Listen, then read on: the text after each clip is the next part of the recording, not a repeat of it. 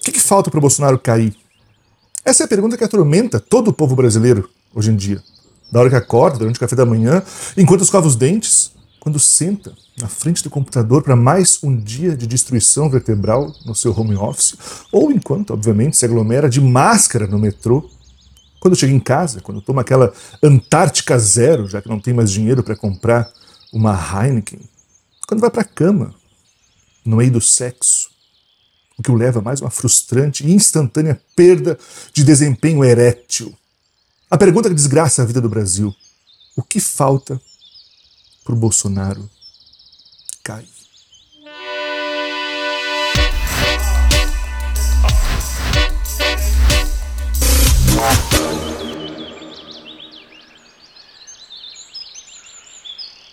A impressão que dá é que Bolsonaro pode aparecer na sua live do Facebook chutando uma grávida, passando uma rasteira numa idosa, matando um cachorro, que nada acontece. Mas o que falta para Bolsonaro cair? Se Collor caiu por causa de uma elba e Dilma por causa de pedaladas fiscais, por que, que nada acontece com Bolsonaro? Bom, a resposta é fácil. Para Bolsonaro cair, falta o presidente da Câmara abrir um processo de impeachment e que a maioria dos deputados vote a favor desse processo. Simples assim. Não tem mistério. Mas por que eles não fazem? Não seria uma obrigação moral, o básico cumprimento da sua função como deputados, um mínimo de vergonha na cara ou de humanidade por trás daqueles ternos cafonas? Olha, a primeira coisa que a gente precisa entender e deixar bem claro é qual é a real função de um político.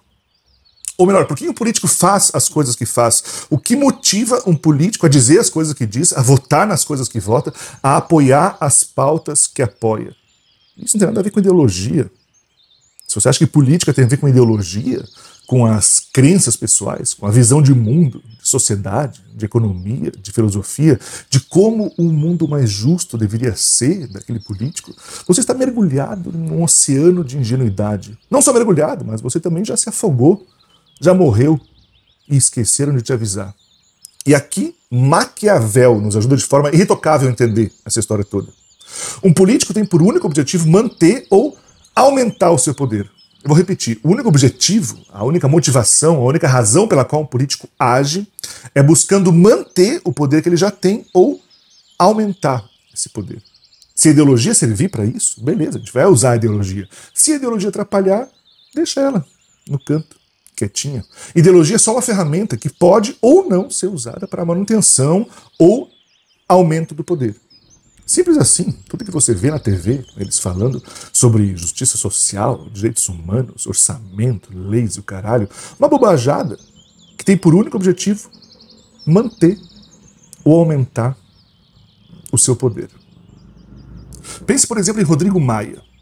Quando ele era presidente da Câmara, sentava em silêncio, com suas nádegas fartas, sobre as dezenas de pedidos de impeachment contra Bolsonaro. Agora, quando ele deixa o cargo, no mesmo instante, se torna um crítico ideológico ferrenho ao bolsonarista nas redes sociais. Ué, se ele é tão contrário ao Bolsonaro, por que não demonstrou isso enquanto presidente da Câmara? Por que não usou o poder que ele tinha para isso? Ora, porque naquele momento essa atitude simplesmente não aumentaria o seu poder e ainda colocaria em risco o poder já alcançado. E se autorizasse esse processo e perdesse logo na primeira votação? Um fiasco ao seu capital político. Como presidente da Câmara, botar em pauta o impeachment de Bolsonaro não era uma vantagem para ele. Simples assim. Agora, como tuiteiro, ele pode ser antibolsonarista à vontade, sem medo. Tocar o terror, porque nas redes sociais pega bem, né? aumenta o seu capital político, sua imagem melhora com a imprensa, com a população média. E ainda descola de si a imagem do cara que podia ter feito alguma coisa pelo Brasil e não fez. Se Bolsonaro ainda não caiu, é porque, para enorme maioria dos políticos, tomar esse lado da história ainda significa um risco ao poder que detém. Melhor deixar quieto. Na hora que isso acontecer, o motivo pode ser qualquer um. Pode ser um peido maldado, pode ser uma bandeirinha do Brasil que se descola da parede do seu escritório, qualquer coisa. Lembre-se que impeachment é um julgamento político. e não judicial, moral ou ideológico. É sobre política. E política é sobre número de votos. O que dá voto não é ideologia ou moral. O que dá voto é identificação, acordo, manutenção ou aumento de poder. E isso vale para todo mundo, tá? Não é só para a direita, não. Vale para todo mundo, vale também para a esquerda. Lula ganhou as eleições que venceu não com discursos ideológicos maravilhosos, mas com acordos pragmáticos que faziam a política acontecer. Com o voto de gente que via nele também uma possibilidade de aumento do seu próprio poder, como eventualmente aconteceu. Bolsa Família, por exemplo, não rolou porque era uma ideia incrível que mexeu com o coração dos congressistas, mas porque teve apoio político. Houve ganho de capital político para a maioria. Isso é a vida real, é assim que a política acontece nos corredores do poder. Mas o que pode alterar a posição de um congressista? O que pode lhe fazer considerar que se posicionar contrário a Bolsonaro é mais vantajoso para a manutenção do seu cargo? Quando tiraram a Dilma, por exemplo, ninguém queria saber qual era o motivo.